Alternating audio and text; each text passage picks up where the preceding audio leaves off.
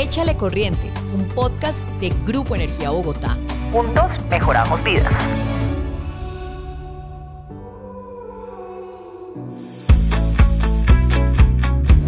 Hola, los saludamos desde este episodio especial de Échale Corriente. Soy Olga Costa y hoy les quiero hablar sobre la sostenibilidad, pero sobre los temas financieros combinados con la sostenibilidad. ¿Qué son las finanzas sostenibles? Para guiarnos en este viaje, contamos con la presencia de alguien muy especial que ha tratado estos temas anteriormente con nosotros. Se trata de Jorge Tavares, vicepresidente financiero del Grupo Energía Bogotá. En este episodio, Jorge nos llevará de la mano paso a paso para entender el significado detrás del reciente hito del GEP, la emisión del primer bono sostenible en el mercado internacional de capitales. Nos explicará para qué sirve, cómo se estructura y sobre todo cómo este instrumento financiero está marcando la diferencia en la transición hacia un futuro más sostenible. En esta ocasión vamos a hablar de temas financieros, de la platica, de la plática de todos los accionistas, de los bogotanos y de todos los que son accionistas del Grupo Energía Bogotá. Jorge Tavares, quien es el vicepresidente financiero del Grupo Energía Bogotá, él es ingeniero civil de la Escuela de Ingeniería de Antioquia, tiene una especialización en finanzas de la Universidad de AFID y un Master of Science en Management de la Universidad de Stanford. Pues bueno, no, Jorge, muchas gracias por estar acá. Bueno, Jorge, hay una noticia que representa algo importante para el grupo, sobre todo en los temas de sostenibilidad, pero también ligándolos con los temas financieros. Grupo Energía Bogotá emite el primer bono sostenible en el mercado internacional de capitales de 400 millones de dólares destinados principalmente a la financiación de infraestructura de transmisión de energía para la transición energética en Colombia. Este titular uno podría decir, bueno, pues eh, una empresa más que emitió bonos o es la primera empresa tal cual como lo dice el titular en el mercado de capitales que está emitiendo un bono sostenible. Un placer estar acá. Pues empieza, Olga, por, por un punto muy importante. Realmente eh, son dos, dos, hitos diferentes. Eh, ir al mercado internacional de capitales es un hito de por sí muy importante pero ir con, con el primer bono sostenible de cualquier compañía colombiana eh, es aún más importante. Eleva el nivel del logro, que es un logro de todo el grupo, eh, y no solamente ni mío ni de la vicepresidencia financiera.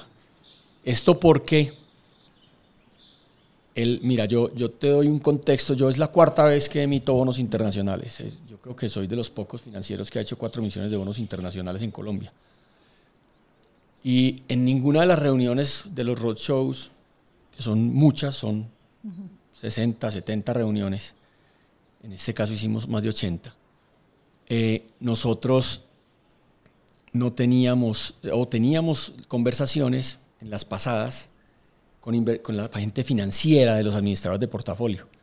En este caso, ellos venían acompañados en, muchas, en muchos de los casos, no sé, 15, 20%, tal vez más, por los expertos en sostenibilidad. Entonces, si cuando ellos están evaluando una misión donde invertir, normalmente hacían lo financiero, aquí vienen con los expertos y realmente nos hacen un examen profundo de nuestra estrategia de sostenibilidad. Y que el resultado del bono haya sido exitoso, pues reafirma de una manera muy contundente no escrito por analistas, no escrito por filósofos, no escrito por columnistas, no, por la gente que pone los cheques en la mesa e invierte mm, en la estrategia de sostenibilidad del grupo. Por eso es un logro doble y es un logro muy importante y creo que vale la pena empezar por donde, por donde empezaste. Jorge, hay una cosa que me parece importante y hace poco eh, en un podcast que hicimos anteriormente, yo creo que hace dos meses, invitamos a Eduardo Uribe para que nos hablara de todo el tema de la estrategia de sostenibilidad. Y en ese punto yo le decía que la sostenibilidad se ha vuelto a veces moda. O sea, la gente habla de sostenibilidad, pero realmente uno dice, ¿cuál es esa verdadera estrategia que aplican las empresas? Sobre todo una empresa del sector energía, si es, o sea, si, uno emite un bono de estos, nos están creyendo o es que realmente nuestra estrategia está funcionando. Yo le pregunto a usted y usted obviamente me va a decir que sí, porque pues usted hace parte de este grupo Energía Bogotá. Pero ¿Cuál es ese punto que uno dice, vea, este fue el plus para que realmente creyeran en que el grupo sí está aplicando una verdadera estrategia de sostenibilidad y que esto es financieramente estable? Porque pues me imagino que ellos buscan un balance, sostenibilidad y que sea financieramente sostenible, perdón la redundancia. Sí, sí, mira, yo llevo nueve años interactuando muy de cerca con inversionistas internacionales y con los bancos de inversión pues, que asesoran en esto. Y yo te digo, hace siete, hace seis años, hace cinco años, para mí no era evidente, era una moda, alguien hablaba, pero la tendencia no era una tendencia consolidada. Claramente el planeta necesita que ayudemos, necesita que, que, reduzcamos las emisiones de gases de efecto invernadero y nosotros del sector energético podemos aportar mucho. No somos los que más podemos aportar, pero sí podemos aportar mucho. Pues obviamente la deforestación, el uso de tierras, eh, la generación y el transporte, la generación con carbón y el transporte, pues aportan demasiado a, la emisión de gases de efecto invernadero. Esto se ha ido consolidando. a mí no me gusta hablar ni siquiera de cambio climático, sino de crisis climática, porque es que la vemos. Y hoy es una realidad. Hoy es una realidad en que los inversionistas tienen grandes cantidades de dinero dedicadas a, a inversiones verdes porque sus ahorradores o las compañías que depositan los recursos en estos grandes manejadores de, activos, en estos grandes inversionistas, les dan un mandato diciendo, mire, yo quiero generar rentabilidad, pues no me puedo olvidar de eso, pero quiero afectar el planeta. Eso se ha venido consolidando, esas cifras han, venido aumentando y el poder llegar y, graduarse en esas ligas, eh, creo que nos abre puertas a futuro. Como bien lo dices, es, un tema, esta es una transacción y debemos demostrar el uso de los recursos de 400 millones de dólares que, nos depositaron los inversionistas mm, comprando nuestros bonos, demostrando que esas inversiones están acordes a nuestro marco de financiamiento sostenible que fue aprobado por la Junta Directiva del mes pasado y es la codificación definitiva de cómo es que le podemos demostrar externamente a los inversionistas, a las calificadoras, que nuestro portafolio es un portafolio que aporta a la transición energética de una manera decidida y con números y con, y con realidad. Entonces me devuelvo diciéndote, yo no creo que sea moda, yo creo que es una realidad, yo creo que el haber podido incursionar con éxito acá demuestra que nuestro negocio realmente tiene un impacto positivo para el planeta y tenemos una posición muy privilegiada de poder decirlo mirando a los ojos a los más profesionales y que ellos depositen los recursos en nosotros y nos den las posibilidades de invertir a largo plazo, que al final pues es la clave de poder tener acceso a estos fondos. Al final suena como un tema también de confianza de ellos hacia esa estrategia de sostenibilidad que está implementando el grupo. Yo creo que era es, más el trabajo interno de organizarnos, de medir bien, de, estructurar todo el portafolio. Hay, unas, hay unos temas muy técnicos de la taxonomía verde. Entonces nosotros desde el año antepasado habíamos hecho un esfuerzo de identificar cuáles de nuestros proyectos cumplían con la taxonomía verde. Y luego lo que mencioné del marco de financiamiento sostenible. Entonces es poder demostrarles a ellos lo que nosotros venimos haciendo hace mucho, porque pues transición energética necesita transmisión de energía, sin duda, y en las jurisdicciones donde nosotros estamos, el gas también tiene un impacto positivo en el medio ambiente. Entonces, esto es el concretar todos los esfuerzos internos que se han hecho y poder salir con un bono sostenible. Para esto insisto y, resalto no es el equipo de finanzas, aquí nosotros tuvimos el equipo de sostenibilidad involucrado por, no, en la transacción, en, mucha parte de la estructuración de la transacción. Y también pues los negocios que tenemos, las adquisiciones que hemos hecho son adquisiciones que, que apoyan la transición en general. Y creo que ese es un mensaje muy potente, es, es un voto de confianza de los mejores y más profesionales inversionistas del mundo en nuestra estrategia de sostenibilidad. Yo me voy a volver un poquito y usted pues eh, aquí uno cuando ve la hoja de vida suya, usted es un experto financiero. Muchas veces los financieros no creen en estos temas de sostenibilidad. ¿Por qué usted sí le apuesta a estos temas? Y cuando yo decía moda, no es que obviamente no creo que sea moda, pero sí hay muchas empresas que se ponen eh, como ese, ese verde solamente como para cumplir, pero realmente no hay, no, no ve uno que, realmente estén haciendo proyectos sostenibles. ¿Por qué usted, o sea, usted como financiero, y, uno escucha a muchos financieros que no le apuestan tanto a este tema? Es, es, un, es una pregunta muy profunda, Olga. Yo le creo, yo le creo, pero no le empecé a creer hace 10 años. La evolución ha sido una evolución contundente hacia esto. Hoy, ni siquiera hoy, uno puede decir que las tasas de interés son menores por tener un bono sostenible versus eh, un bono no sostenible, un bono financiero simplemente. Mm, y hay bancos que le dicen a uno que sí, que uno se puede ahorrar .05 o .1, pues 5 o 10 puntos básicos. Hay algunos más agresivos que dicen que 25 básicos. Yo no le creo tanto a eso por ahora. Pero el habernos posicionado nosotros en el pool de capital más grande del mundo, que incluye los fondos sostenibles, que son los que más crecimiento han tenido, nos crea sostenibilidad financiera. Porque son dos elementos. Uno es acceso a fondos y el otro es el costo. el, nosotros estar, cualquier inversionista hoy, aún después de la emisión de bonos, que quiera hacer, tiene un portafolio, le, le entró una plata y quiere hacer una inversión, mira las pantallas y el JEP tiene dos bonos circulando, el que, el que se hizo en el 2020 y el que acabamos de hacer. Y ellos ven en la pantalla los precios de los dos bonos, pero en el bono nuestro del 23 ven una etiqueta que es un bono sostenible. Entonces, permanentemente estamos ofreciendo y reiterando a los mercados que somos una compañía que tiene alternativas de financiación sostenible.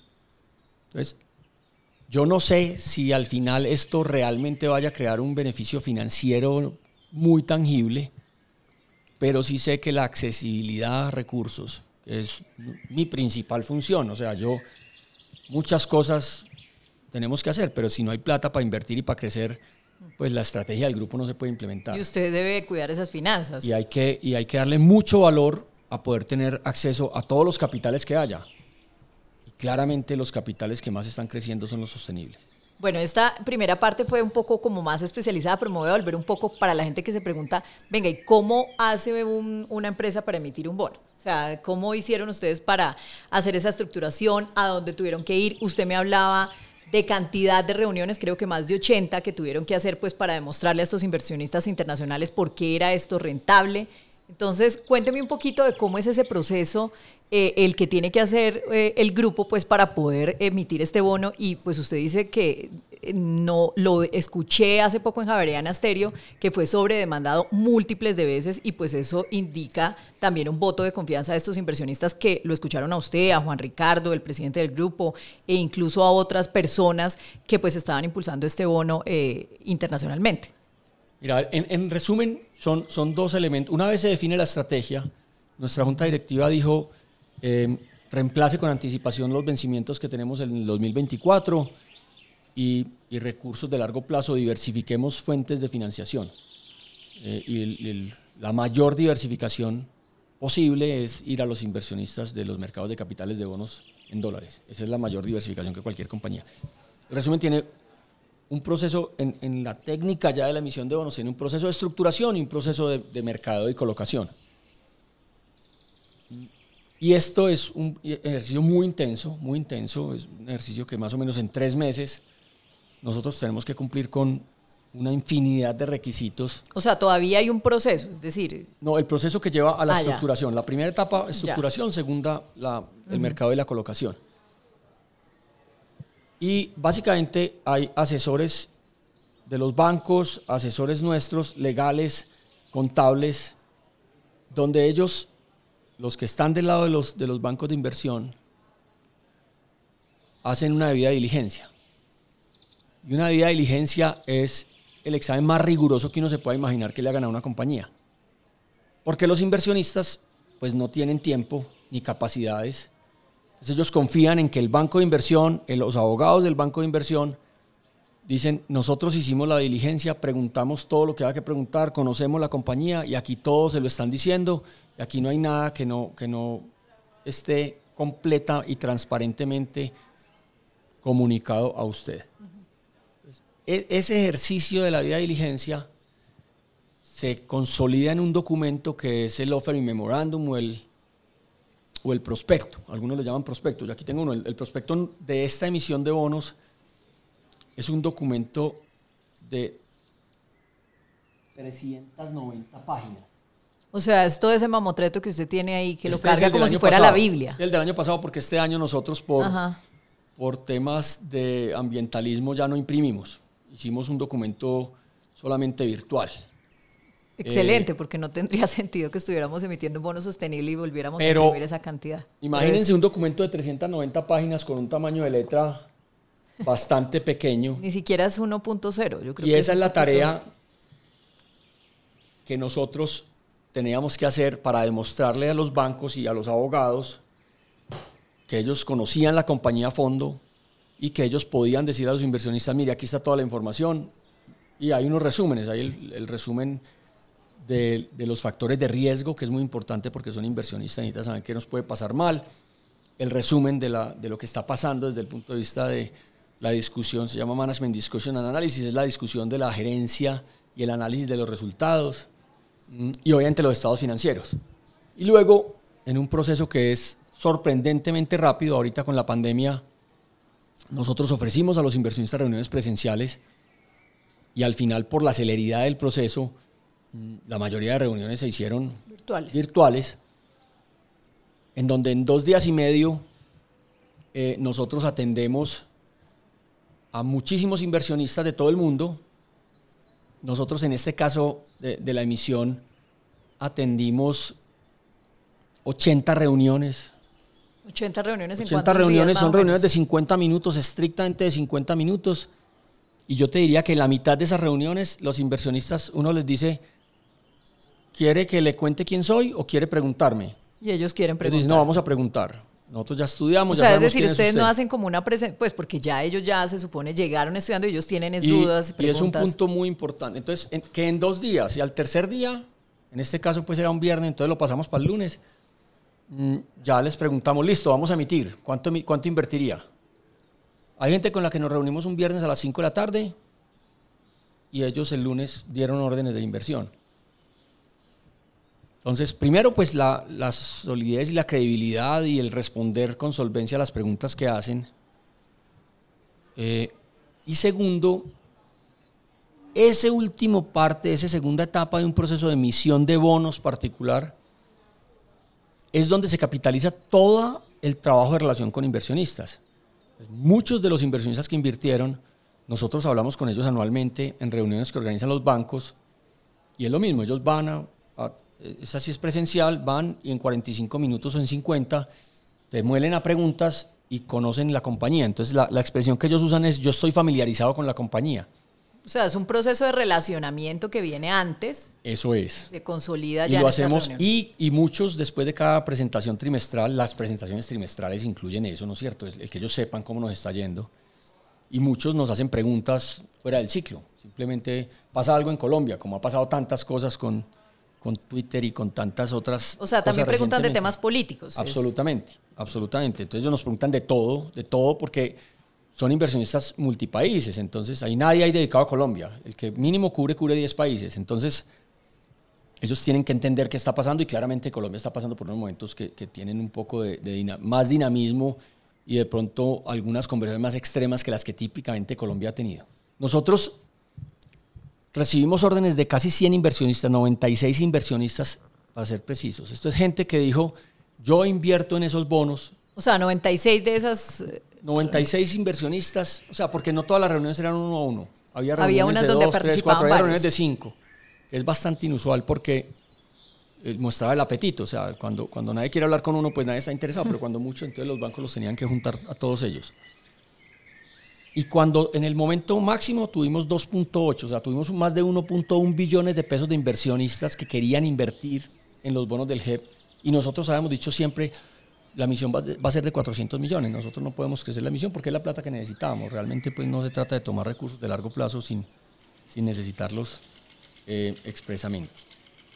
Pero, insisto, insisto que el, el, proceso que me preguntas es un proceso de diligencia y de, y de exponer todo, todo lo que es la compañía y de un mercadeo que yo lo llamaría el mercadeo final, porque el posicionamiento y el relacionamiento con la inversionista es algo que se hace en el día a día y es lo que permite ir en dos días a ejecutar una transacción y levantar 400 millones de dólares. Doy paso a algo que, que, que a mí me parece interesante y es que hablamos de transición energética en este bono.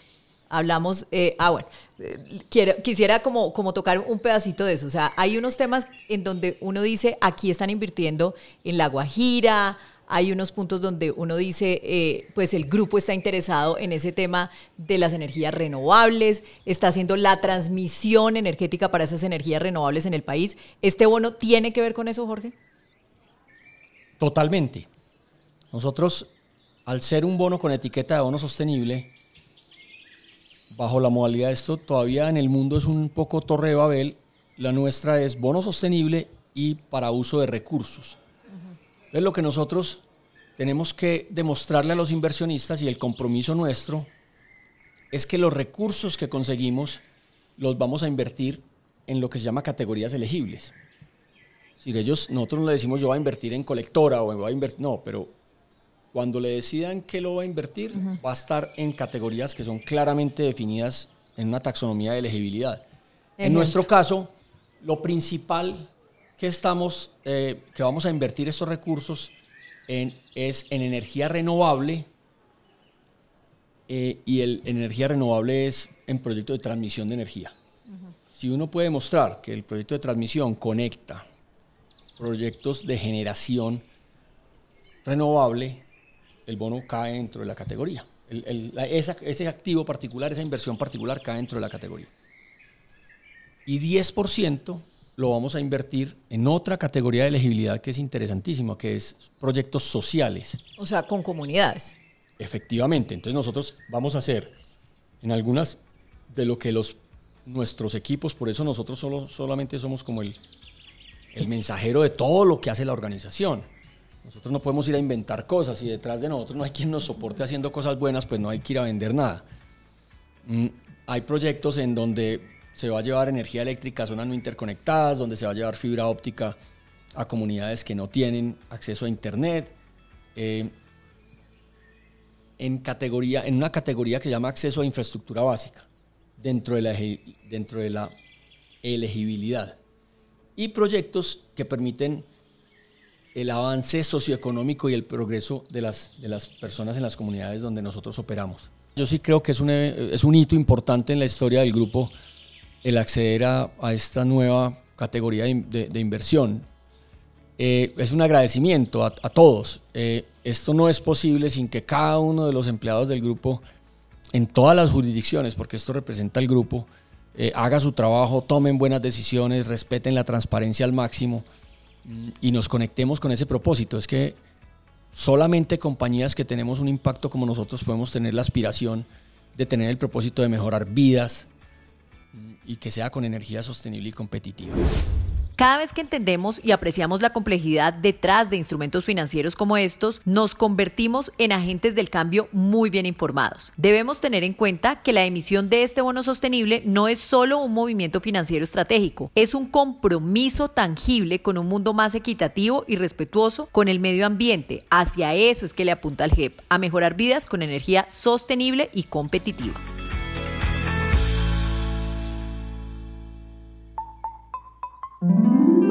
Y ahora, ¿a qué le estamos echando corriente en el Grupo Energía Bogotá?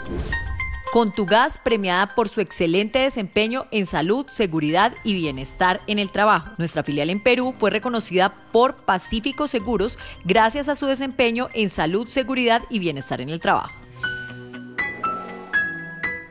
¿Sabías que la emisión del primer bono sostenible por parte del Grupo Energía Bogotá coloca a Colombia en la vanguardia de las prácticas financieras sostenibles, estableciendo un precedente para otras empresas en el país y consolidando su posición como líder en la transición energética?